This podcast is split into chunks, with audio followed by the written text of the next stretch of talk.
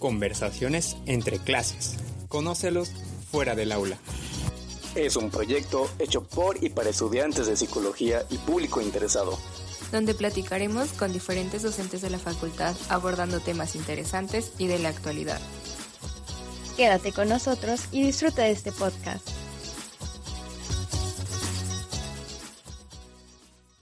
Hola, ¿qué tal? Sean bienvenidos a un episodio más de Conversaciones entre clases.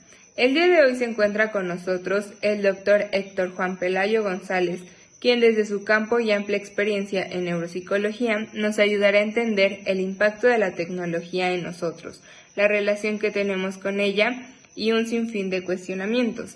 Sin duda alguna, este es un tema en auge y de controversia, ya que existen tanto ventajas como desventajas del uso de la tecnología. Pero antes de comenzar con el tema, doctor Pelayo, un gusto que esté aquí con nosotros. Eh, para que nuestros escuchas lo conozcan, nos gustaría que nos platicara acerca de usted. Eh, cuál es su formación académica, cómo surgió su pasión por su área, si tiene alguna investigación en puerta. Cuéntenos. Pues eh, quiero primero que nada agradecerles la inclusión a, a su programa. Les agradezco muchísimo. Gracias por pensar en, mí y yo espero cumplir con las expectativas que tienen todos ustedes, ¿no? Em, bueno, em, yo soy de formación psicólogo, de ya soy egresado de la Facultad de Psicología de la Universidad Veracruzana en el año de, a ver, déjenme acordar, esto fue en mil 998, ¿no? Egresado de esa generación. Después estudié el posgrado en neuropsicología aquí en nuestra casa de estudios. Egresé del posgrado en el 2001. Em, después ingresé al, al programa doctoral. Es una colaboración de la Universidad Estatal de San Diego en Estados Unidos con la Universidad Veracruzana. Ahí estuve en un laboratorio eh, haciendo algunos experimentos propiamente de concernientes a mi tesis de, grado de doctor. Y ya después hice una estancia postdoctoral chiquita que eh, la hice ahí en el INAOE, una estancia muy chiquita, como de 10 meses. Este, y actualmente soy el coordinador del posgrado en neuropsicología de la Facultad de Psicología. ¿Qué hago? Eh, actualmente yo me he dedicado desde mm, ya muchos años a la electroencefalografía, al análisis electroencefalográfico, clínico fundamentalmente, y hago algunos experimentos, digamos, em, cognitivos o lingüísticos que yo pudiera registrar con el electroencefalograma, ¿no? Hago algunos experimentos, algunos diseños, digamos, experimentales, y pues registro el resultado de estos experimentos, ¿no? Como por ejemplo que las personas digan muchas palabras mientras están siendo registrados con el electro para ver qué sucede, ¿no? ¿Qué pasa? Este, que solucionen algunos problemas de carácter lingüístico, por ejemplo, que formen palabras, a partir de, perdón, que formen oraciones a partir de palabras, ¿no? Por ejemplo, si yo digo las palabras mm, ojo, casa, ¿no? Y les digo, pues intenten estructurar una frase con esas dos palabras. Y cuando ellos la están pensando, yo estoy registrando lo que sucede en el, en el electroencefalograma. Eso hago. Por supuesto, hay muchas cosas administrativas también, ¿no? Y, de docencia y de dirección de, de trabajos, de proyectos, de tesis, etcétera, ¿no? Eso hago. Digo, para eso me paga la universidad. Wow, qué, qué, interesante suena todo lo que, lo que hace y pues gracias por compartirlo porque pues en lo personal no conocía el trabajo que hacía usted y pues igual muchas gracias por estar aquí con nosotros. Eh, es grato pues saber todo su currículum y créame que sí, bueno, creemos que sí va a, cumplir todas las expectativas que tenemos. Y bueno, para ya eh, entrar de lleno al tema, nos gustaría saber desde su experiencia si existe alguna diferencia entre brechas generacionales en el uso de, de alguna tecnología. Bueno, yo, yo tengo una reflexión al respecto, ¿no? En nuestra época, nosotros utilizábamos la, la máquina de escribir. No sé si ustedes tienen una referencia objetal de ella, ¿no? Es esa que sonaba, ¿no? Como cuando ustedes van al Ministerio Público, hagan de cuenta que suenen los teclados, tas, tas, tas, tas, ¿no? ¿Sí? Esa era una tecnología. ¿Sí? Así como cuando antes, ¿verdad? se utilizaba el lápiz y el papel. El lápiz y el papel es o fue, es todavía una tecnología. Había críticas, ¿no? En la antigüedad de el uso del lápiz y el papel para escribir las ideas, etcétera. Era un recurso para la memoria. Y entonces la crítica era que los sujetos no podían retener información que era parte de la inteligencia, ¿no? Entonces los que escribían tenían menos inteligencia que los que podrían recordar. El lápiz y el papel era una tecnología. Imagínense esto, e, es algo muy bonito. El lápiz y el papel servía para tener una retención temporal de lo que se decía, ¿no? Es como ahora escribimos y ¿qué hacemos? Recurrimos eh, cuando es periodo de exámenes a esas notas. Esa es una tecnología.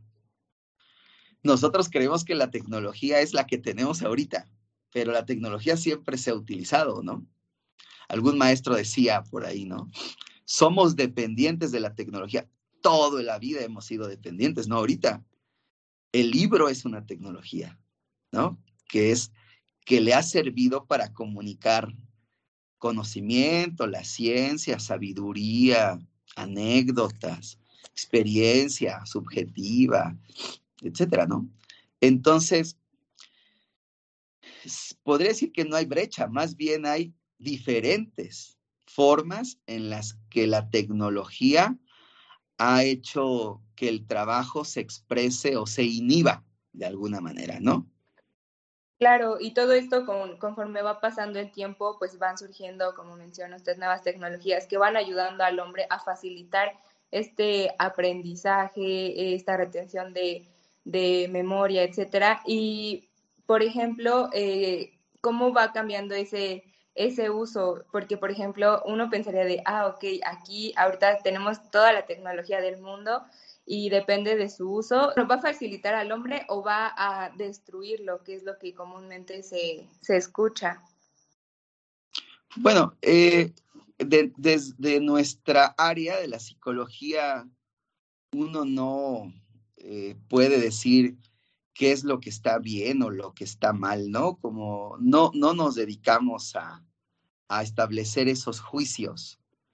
más bien, eh, la idea es que la tecnología o el, la invención de la tecnología no tiene nada que ver con el uso de la misma, ¿no? No tiene nada, muchas veces no tiene nada que ver con el uso de la misma.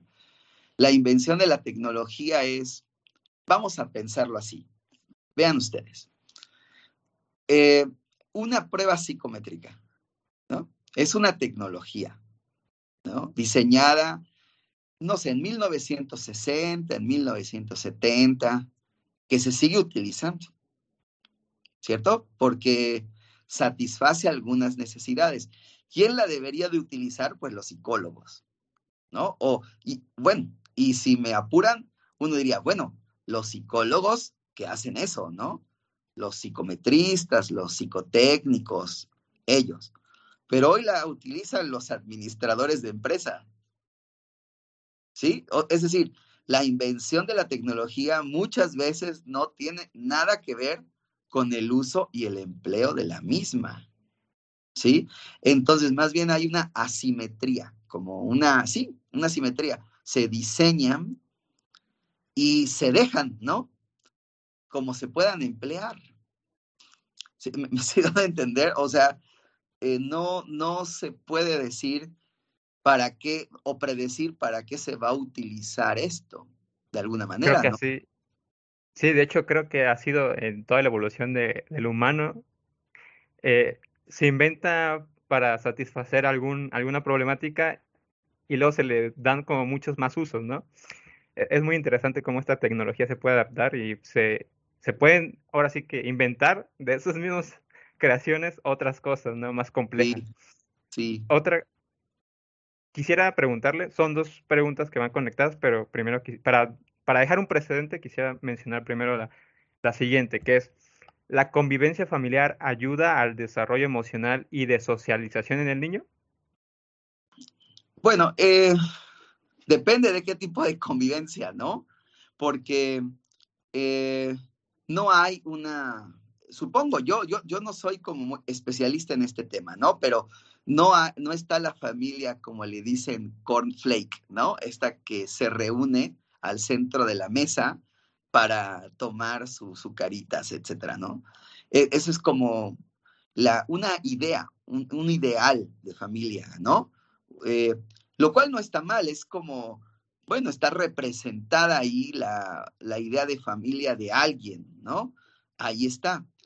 ¿Qué, qué, ¿En qué consiste esta idea de la familia? Como bien decía Adrián, bueno, en mantener una serie de lazos de apoyo, ¿verdad? Fundamentalmente afectivos, sociales, económicos, de mucha naturaleza, que les sirvan a cada uno de nosotros, miembros de algún grupo familiar, emprender un camino, ¿no? Específico con eh, guiado, regulado, dirigido, con cierta acumulación de experiencia, etcétera, ¿no?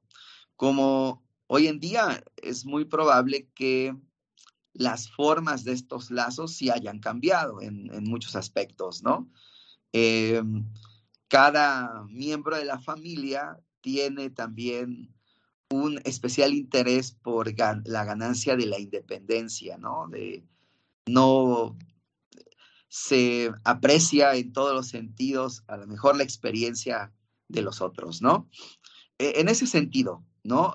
Más que la familia es un grupo que estructura la idea de la familia, cualquiera que ésta puede ser, ¿no? Pueden ser dos personas, ¿no? Pueden ser ocho, diez personas y puede ser incluso una persona conviviendo con una mascota, sus mascotas, porque le ayuda a regularse, ¿no? Ah, le tengo que dar de comer, a los, voy a pasear, voy a le ayuda a regularse y a estar en el mundo. E, eso es lo que, lo que pienso, ¿no? Les ayuda a estar en el mundo. Entonces, por lo que ayuda a esta regulación, ¿no? Entonces, ¿cómo, desde su experiencia o con lo que usted ha reflexionado, cómo la tecnología ha impactado justamente en, en la convivencia familiar y su desarrollo de los hijos? Bueno, eh, si se refieren, por ejemplo, concretamente al uso de las redes sociales, no, no sé si van la, las cosas por allá, ¿no? Este, un ejemplo o algo concreto que se me viene a la mente es que, no sé, la convivencia, al menos desde mi parte, desde mi experiencia, ha sido que, no sé, había reuniones sábado y domingo, ¿no? Y estás en la sala, entonces tienes ese tiempo en familia de jugar, no sé, juegos de mesa, ¿no? En, entre los cuatro, y actualmente es como son las reuniones que todos están en su celular, ¿no? Sí, bien, están en familia, pero todos están en el celular, ya sea jugando, en redes sociales, etc., etc. Más o menos de eso. Sí, sí, e efectivamente. El, digamos que el uso del celular o algún dispositivo eh, no es por, por sí mismo, ¿no? Sino por lo que, los contenidos, ¿no? Que tiene la, la red, que son contenidos que pueden ser muy atractivos, que pueden impactar a, la persona que los usa, ¿no? Eh, yo creo que, que el sentido del, del uso de las redes no debe de estar, desde mi punto de vista, no debe de tener una relación con la idea de la convivencia familiar, ¿no? aunque uno pueda estar ahí viendo a las personas y establecer redes, ¿qué te dije? No uses el celular mientras estamos comiendo, ¿no? Más bien es, ¿qué hace la familia para regular emocionalmente a sus miembros para estar en la convivencia, ¿no? ¿Y qué deja de hacer, ¿no? Para que las personas estén usando el celular bueno, aún cuando está ahí en la, con la familia, ¿no? Entonces, ¿qué es algo más de naturaleza psicológica? Es qué he dejado de hacer yo como papá o como mamá, qué he dejado de hacer o qué estoy haciendo que está pasando esto, ¿no? Entonces, no es que el hijo elija el celular o la red social, sino qué dejo o qué hago, ¿verdad? Si el hecho de la convivencia nos hace, ah, voy a ir este, a ver a mis papás o yo adulto, ¿no? Yo adulto. Voy a ver a mis papás y nada más estoy motivado por el hecho de verlos. Bueno, algo sucedió que cambió mi motivación, no necesito estar con el celular ahí, ¿no? Algo hicieron mis papás para mantener un interés intrínseco por la comunicación, ¿no? Entre nosotros. ¿Qué estamos dejando de hacer con el celular? Bueno, estamos como diversificando la comunicación en muchos aspectos. Pero, ¿qué, temas son atractivos? ¿Qué, qué este, oportunidades de conversación tenemos? Qué nos enlaza, qué nos liga, o hay silencios. Es decir, el análisis está al interior de la familia, ¿no? No, no al interior de lo que son las redes sociales o el uso del celular, ¿no? Ah, ah, tengo esa impresión, ¿no? Es, es como volvamos psicológicos los temas, no recurramos a explicaciones que dependen de otras cosas, ¿verdad? O sea, el uso de un celular, una computadora, siempre va a ser mucho más atractivo, ¿sí? En muchos aspectos. No podemos competir en muchos aspectos contra eso. Pero yo les aseguro que, miren, un joven, no, les voy a decir el ejemplo de mi hijo, es un joven universitario como ustedes, de 18, 19 años, ¿saben cuándo deja de usar el celular? Cuando va a ver a su novia. ¿Quién es, qué, ¿Cuál es la, estimulación más alta? ¿El celular? Algo hace la novia que no hace el celular. ¿Sí me explicó? La relación está, es más, mucho más, siempre va a ser mucho más poderosa en muchos aspectos que el uso de las redes sociales, ¿no? ¿Me, me estoy dando a entender con esto? Es más bien un tema de índole psicológico más que un tema que es como decirles, miren, el celular afecta las relaciones familiares. No, las relaciones familiares ya están afectadas. El celular nada más vino a confirmarlas, ¿verdad? Vino a, desplegar las problemáticas que ya existen en ella. Y es que pasa algo aquí muy curioso, ¿no, Doc? Eh, hace rato al inicio mencionó algo muy importante, por ejemplo, eh, el uso del papel lápiz con lo de la memoria. Porque ya el papel y el lápiz ya se pasa a una aplicación en el celular. ¿no? Bien menciona que el uso de los smartphones, de las tabletas, esta facilidad de ya poder descargar cualquier aplicación y que te facilite realizar cualquier cosa, ¿no? O sea, por ejemplo, no sé si usted eh, sabe que hay una aplicación de matemáticas, ¿no? Que con el, la, la, cámara tú tomas la foto de una operación matemática o de una ecuación y te la resuelve. Te la resuelve tan fácil, aparece la operación, este, el resultado, perdón, pero no aparece la manera en la que se tiene que, llevar a cabo la ecuación. Entonces, en esta parte, el uso de estas aplicaciones en nuestros smartphones, ¿cómo influye en el desarrollo ejecutivo de las personas? Mira, eh, esto también depende un poco de la experiencia que, que nosotros tenemos para nada para contestar la pregunta, ¿no? Eh, tengo la oportunidad de dirigir tesis y en esas tesis uno hace los análisis estadísticos, ¿Sale? Y uno dice, utiliza este programa, ¿no? No necesariamente este, ¿no? Utiliza este programa, no haga las cosas a mano. Yo me acuerdo que me tenía estas hojas de contador, las pegaba y hacía yo todos los puntajes, los vaciaba, ¿no? Y, y los doblaba y me los llevaba. Y yo decía, no, qué hueva me cae, de verdad. O sea, yo me pongo a pensar en eso, digo, qué bueno que existe el Excel, qué bueno que existe este, el SPSS, todos estos. Está bien que lo usen. El problema no es ese. El problema es, cuando uno dirige tesis se da cuenta, a ver, le dice, ¿y por qué hiciste esta operación? No, porque me lo No, no, no. No es porque te la dio el programa, es porque estabas pensando algo, por eso lo usaste, por decirlo. Les voy a quieres comparar dos grupos, ¿no? por ejemplo, le aplicas una prueba de inteligencia a dos grupos, ¿no? Grupo A y grupo B. Y un grupo es más alto que el otro en la inteligencia. Y el alumno dice, ¿es significativo la diferencia? O sea, hay diferencia, pero es significativo. Haz la prueba. Ah, pues ya tengo ahí el programa, ¿no? Un poco como lo que dice su compañero, ahí está el programa, ¿no? Que lo, lo resuelve. Y le digo, a ver, ¿y cómo vas a meter los datos? ¿No? ¿Cómo vas a meter los datos? No, pues no sé. Ah, ahí está. Es decir, a lo que voy es que aún, aún cuando esas tecnologías, esas aplicaciones nos resuelven cosas prácticas, no nos resuelven las formas lógicas de su aplicación.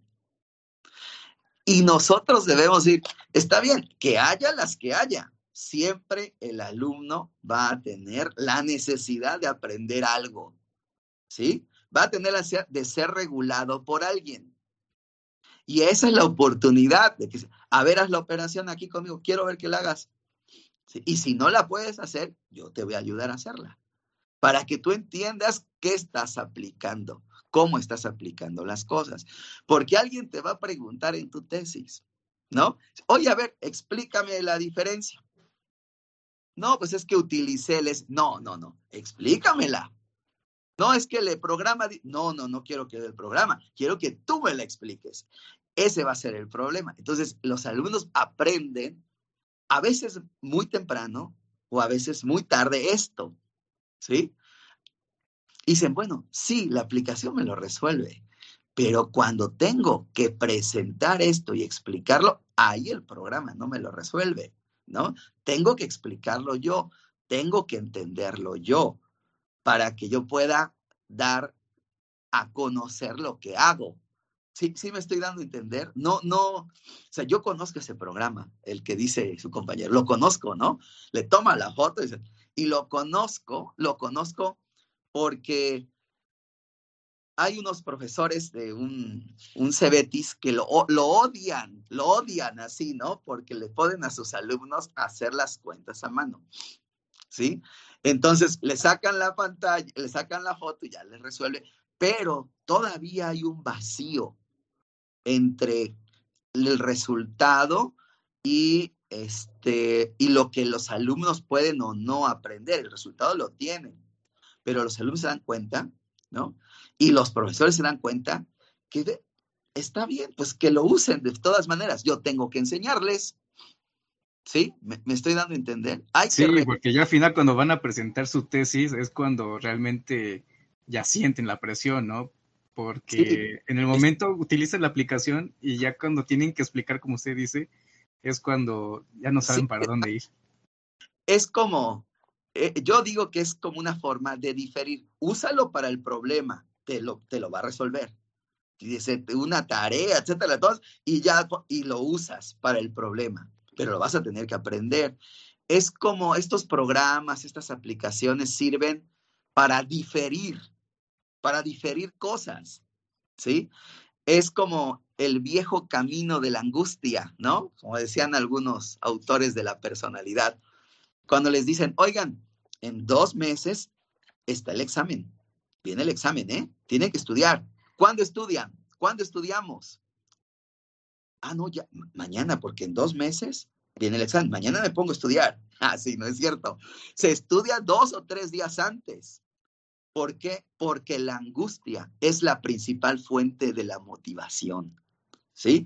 Y cuando sucede esto de que, sí, me van a preguntar esta operación en la tesis, lo que hice, y no tengo idea, pues ponte, estudia, porque te van a preguntar. ¿Sí? Y ahí el que queda mal no voy a ser yo, ¿no? Sí, a lo mejor sí quedó mal por no habértela enseñado, pero quien debe de, de hacerlo es el alumno, ¿no? Imagínense ahí enfrente de su familia, ¿no? También presentando la tesis, etcétera, ¿no? Y yo como tutor no puedo decir, oiga, no le vayan a preguntar esto porque no lo sabe. Tampoco le puedo decir al comité eso, ¿no? Sí, entonces sirven para digerir cosas, para resolver cosas eh, muy puntualmente, bien, apropiadamente, pero eso no quiere decir que se asimilen cosas, que se interioricen cosas, ¿no? Para eso sí se necesita como una especie de intercambio, una comunicación, una relación, claridad en todo esto que implica el conocimiento, ¿no? En todo lo que implica la asimilación de información, implica relación en muchos aspectos, ¿no? Yo, les digo luego a los alumnos, ¿con qué maestro fue el con el que tuviste menos relación en la primaria, en la secundaria, en la prepa? Con el de matemáticas. A lo mejor ustedes no son el caso. Ustedes pueden ser excepcionales, ¿no? Pero nadie lo quería ver, nadie la quería eh, topar, nadie quería conversar con, ¿no?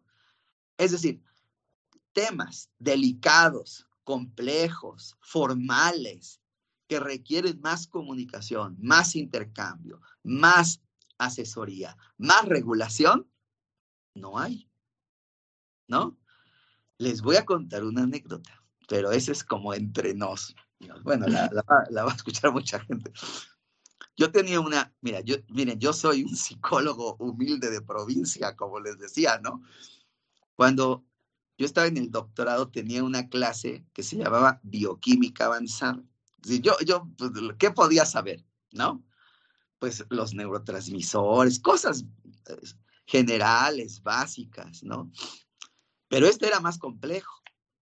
No entendía nada. ¿Sí? Y llegó el primer examen. ¿Cuánto creen que saqué en el primer examen de bioquímica? Saqué 1.5. Y cuando yo hablé con el doctor que daba esa materia, digo, oye, doctor, fíjese que yo necesito como más tiempo, más regular, más, no, más asesoría de esto. ¿Y saben qué me dijo? Dice, cualquiera con sentido común puede resolver los problemas. O sea, me dijo pendejo. Sí, me, estoy, eso me dijo, en otras palabras. Digo, ya vi que por ahí no es el camino.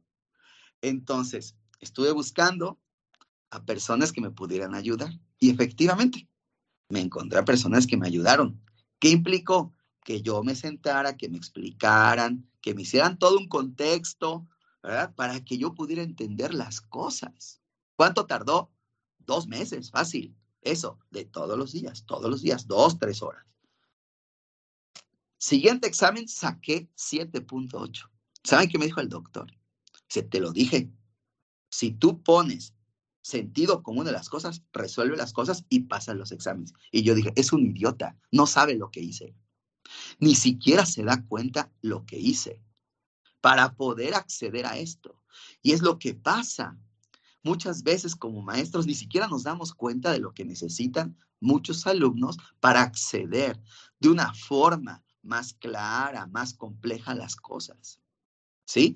Y esto sucede cuando tenemos las aplicaciones, bueno, las odio las aplicaciones porque les resuelve los problemas, pero eso no quiere, no, no es excusa para que, vente para acá, quiero Ah, vamos a ver cómo haces esto, ¿no? Y si no puedes hacerla, no te puedo regañar porque no te he enseñado absolutamente nada. ¿Sí? Entonces, la tecnología soy yo, soy el docente, yo soy la tecnología que tú debes de usar. ¿Cómo la usas? ¿Verdad? Yo soy la tecnología. Te va a servir. Esta tecnología caduca, ¿eh? Caduca. ¿Sí? Y caduca más pronto que temprano como dicen, ¿no? Va a caducar, úsala en este momento. Si no la usas, pues ya. Y ahí depende de qué, de qué, cómo le den el uso a esa tecnología, ¿no? Porque como menciona usted, eh, las aplicaciones que, que, comentaba mi compañero, pues sirven para una cosa que era para diferenciar si estaba bien en todo el proceso que se supone que ya mi maestro me, me enseñó y yo lo estoy aplicando y nada más es para ver si estoy en lo correcto o no y qué puedo eh, hacer para corregirlo, pero muchas veces lo ocupamos pues la, la, manera más fácil, ¿no? Para, ah, pues ya lo resolví, no importa si aprendí o, o si no, me vale y pues ya este, continúo con, con lo que sí. Y en esta cuestión de que mencionó precisamente de la motivación, entonces eh, considera que la tecnología ha influido en el ser humano para que se vaya modelando o cambiando las necesidades y motivaciones del ser humano y de, pues, de su cerebro.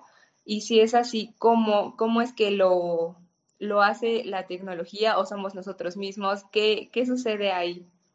Sí, yo creo que aquí esta pregunta eh, necesariamente tendría que abordar como la evolución, más que la, el cambio en las tecnologías, es como la evolución en las ideas, ¿no? Cómo las ideas van, eh, es decir, cómo no hay teorías que puedan explicar todo, ¿no? Hay, hay, hay autores, ¿no? Que Dicen algo así como, cuando uno cree que las teorías explican todo, ¿no?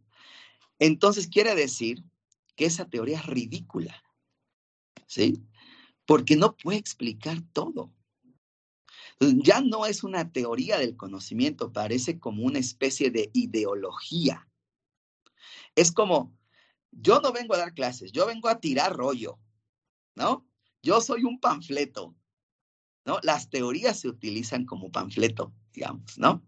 Cuando son así, cuando son tan fuertes, tan ortodoxas, que permiten pocos cambios. No, en la evolución de las ideas, que por consiguiente va a llevar a la evolución del diseño de cosas novedosas que nosotros llamamos tecnología, están sobre la base de rupturas de paradigmas, rupturas de formas de hacer, de hacer típicas, rupturas de forma de pensar típicas, ¿no? Ruptura de formas convencionales de hacer por cosas diferentes, ¿sí? Muchas de estas cosas, eh, no tengo un ejemplo en la mano, ¿no? Pero eh, podrían sonar como ridículas, en un primer momento. Es como si yo les dijera en este momento, oye, ¿no creen que hay una relación entre el color que nosotros vemos del cielo con nuestro comportamiento? Dices, no manches, que estás fumando, ¿no? Las drogas destruyen, me podrían decir. Pero uno dice, oye, es que la percepción de las células que tú tienes en el ojo, que proyectan hasta la corteza occipital, generan una percepción tal, etcétera, que te hace que tener una tinción de percepción azul que te relaja, pues puede sonar más lógico, ¿no? Y esas ideas que al principio sonaban como, como eh, tontas, ¿no? Se, se empiezan a convertir en ideas que pueden ser cada vez más formales, que se estudian mejor, ¿sí? Entonces, quizá yo, no sé si ustedes lo perciban, mi percepción es que, vean ustedes, nosotros tenemos poca tecnología en psicología, poca tecnología. La tecnología que nosotros usamos la importamos, ¿sí? Las pruebas, los modelos, como que no tenemos un modelo de nosotros, de qué es eh, la psicología desde nuestro punto de vista. ¿Sí, ¿Sí me estoy dando a entender? Como que no diseñamos tecnología, ¿sí? Hacemos los mismos problemas de otras formas, este, planteamos hipótesis que son regulares, no hay cosas así como como raras o extravagantes. Mire, estaba escuchando, estaba dando clases en, estoy dando clases en un doctorado, ¿no? Y estoy dirigiendo un seminario, que es el seminario de, ¿cómo, cómo? Le llama como de eh, diseño de experimentos. y una chica quería hacer un trabajo, ¿no? Y yo no la entendía, ¿no? Hasta que, que me, me aclaró, oye, explícame más. Ella quería, quiere hacer o quería diseñar una especie de cuestionario, una escala o algo así, no me acuerdo bien, que pudiera, en donde pudiera detectar como la experiencia emocional de las personas que están en duelo, pero que no hicieron estos rituales de despedida, ya del novenario, el rezo, por la situación de la pandemia. ¿Qué hacen? El cuerpo se lo llevan, ¿no? Y yo digo, oye, pues a lo mejor lo tenemos aquí enfrente. El problema lo tenemos aquí, mira, aquí lo tenemos enfrente. Como psicólogos, lo tenemos enfrente y no hacemos nada. ¿Sí? ¿Qué pasa con esas personas? No tuvieron tiempo de hacer este ritual de despedida. Sí, sí, yo me dedico como a cosas de las neurociencias y demás, pero estos temas, ¿no? Que los tenemos aquí enfrente, no, no, no, no los podemos ver. Como es mejor la realidad del modelo psicológico, el modelo psicológico es más fuerte que la realidad. ¿Sí me explico? Y, y, la verdad es que no, no debería de ser así. Deberían de ser así, ¿no? no debe ser uno más alejado que otro, sino debería estar así. Que los modelos nos lleven a resolver cosas también concretas, no solamente estar en el mundo de las ideas. Y creo que esto es una parte muy importante que mencionaba, porque si bien es un área de oportunidad, y también quisiéramos preguntarle a qué se debe esa falta de tecnología desde nuestra área. Y, por ejemplo, cómo puede afectar a largo plazo o incluso mediano plazo, desde su perspectiva como, bueno, Sí, sí, yo, yo creo que eh, la, la, forma de, de, la forma en que hemos sido educados, ¿verdad? Tiene mucho que ver, ¿no? Efectivamente. Pero también tiene que ver como la forma en cómo nosotros protestamos a la manera en cómo nos educan. La forma en que nosotros protestamos a cómo nos educan, ¿no? Es levantando, haciendo un movimiento. ¿Sí? ¿Cierto? Bueno, y dice uno, pues es lógico, ¿no? Hay molestias y demás. Pero la verdadera forma de protestar es hacer cosas diferentes, ¿no? Eso, al interior de, las, de la disciplina. Al interior de la disciplina es como se hacen las cosas diferentes, ¿no? Como decía alguien, ¿quieres protestar? Sí. Primero métete a la nómina. Es decir, métete a la empresa, que te paguen y desde ahí protestas, no protestas desde afuera. ¿Sí? Entonces, cuando uno hace cosas desde el interior de la disciplina, cosas distintas, cosas diferentes, formas de pensar no tan convencionales que estén retando a la, no solamente a los modelos, sino a los que transmiten a los modelos, es cuando uno dice, esta, esto es diferente. Esto es ruptura y esto puede llevar al diseño de nuevas formas de pensar, porque acuérdense que la tecnología, el uso y la construcción de la tecnología depende de la evolución de las ideas. ¿Sí? Entonces, la evolución de la idea va a llevar a una forma de operar, una forma distinta de conceptualización. ¿Sí? ¿Me, estoy dando a entender, Leti? ¿Sí? Es al interior. Es al interior de los sujetos, de los sujetos, ¿no? ¿Qué haces tú como docentes para que el otro no, no, no quiera ser o pensar como tú, sino que este, tú piensa, ¿no? Yo, o sea, yo, están las herramientas, están los textos, está la regulación para que tú hagas cosas diferentes. No repliques necesariamente, no digas las cosas iguales pero con otras palabras. No. Yo creo que todos tenemos, todos, todos, tenemos un compromiso importante con la evolución de las ideas que va a llevar al uso de tecnologías nuevas, ¿no? De hecho, este, sí, creo que hay que adaptarnos a, a cómo va evolucionando todo el, digo, más complejo, sí, pero creo que precisamente eso tiene que ver con las especializaciones, ¿no? Que se van dando, que ya se han dado con la evolución todavía más las especializaciones, ¿no? Eh, una pregunta, o más que nada, como una sugerencia de usted, tanto para nuestros escuchas, para nosotros, no sé si nos podría sugerir algunas actividades para estimular como todas estas deficiencias que hemos tenido, que pues la tecnología, bueno, bueno más o menos por nuestra parte también, ¿no? Nuestra motivación, pero ¿cómo, cómo estimular o qué actividades? Mira, yo, yo les digo a, bueno, no, no, no sé si ustedes fueron mis alumnos en algún momento, no, ¿verdad? ¿O no lo han sido? No. Pero yo, yo les digo a mis alumnos, lo más importante en mi clase es que ustedes vengan. Oye, el examen, no, no, no, no.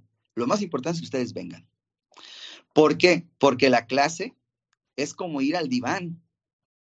¿Sí? ¿Por qué es como ir al diván? Porque te das cuenta lo que no sabes.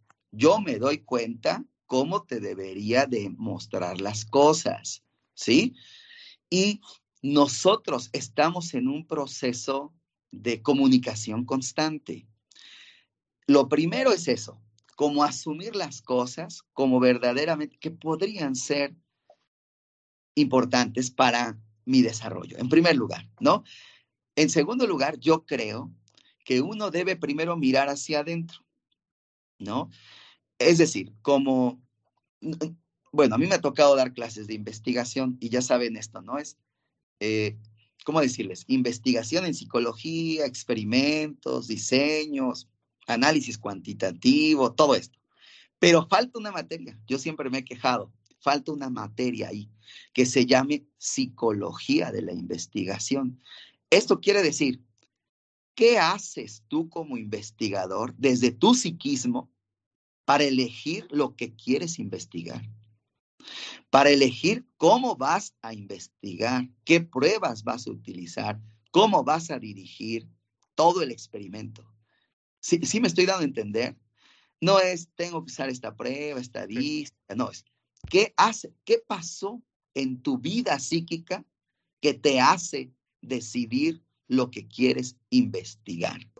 E, entonces, hay algo en cada uno de nosotros que determinó de alguna manera la elección de lo que hacemos. Entonces, yo creo que una respuesta a esta pregunta es, ¿qué, qué haces tú para poder convertirte en lo que quieres convertirte? ¿No? Y en función de eso, tú vas a hacer todo, vas a leer, vas a escribir, vas a hablar, vas a buscar, etcétera, ¿no? ¿Sí? Entonces, estimular esto, pues reflexiona para adentro, ¿no? ¿Qué pasó con tu elección de lo que quieres hacer en la psicología, ¿no? Entonces es como tener claro, ahora sí, qué es lo que nosotros nos apasiona o nos mueve en ese, en ese momento o a largo plazo, qué es lo que queremos tener como un plan de vida, ¿no? Creo que es muy cierto, más que las actividades es más bien el qué, ¿no? Y ya después del qué, tener un cómo, ¿no? Ya esos, pues creo que las motivas, eh, ese preciso motivación, esta pregunta anularía, ¿no? anularía la pregunta. Entonces ya como para ir cerrando un poco, en conclusión de esta parte de la tecnología y el comportamiento humano y el cerebro, creo que la tecnología depende mucho de cómo lo utilicemos. Eh, ya este, no tiene, no es buena ni mala por naturaleza, sino depende de nuestro uso y también para, para qué la queremos usar, ¿no? Como bien decía sobre todo es tener como claro el objetivo a donde queremos llegar. Y bueno, este, pues le agradecemos este, al menos que estuviera aquí el día de hoy creo que de parte del equipo de conversaciones entre clases, doctor, le agradecemos que haya estado con nosotros. Esperemos que usted también lo haya disfrutado y esperemos que esté con nosotros en un futuro episodio hablando de algunos otros temas. Muchísimas gracias, doctor. No, gracias a ustedes. Gracias por la invitación y gracias por las preguntas. Eh, está muy, muy lindo el, como la comunicación, ¿no? El intercambio. Muchísimas gracias, de verdad. Gracias, doctor. Por todo. Y para todos nuestros escuchas, les agradecemos estar con nosotros en un episodio más. Esperamos que haya sido de su agrado. Y recuerden seguirnos en nuestras redes sociales de Facebook e Instagram. Nos encontrarán como Conversaciones entre clases. Hasta la próxima.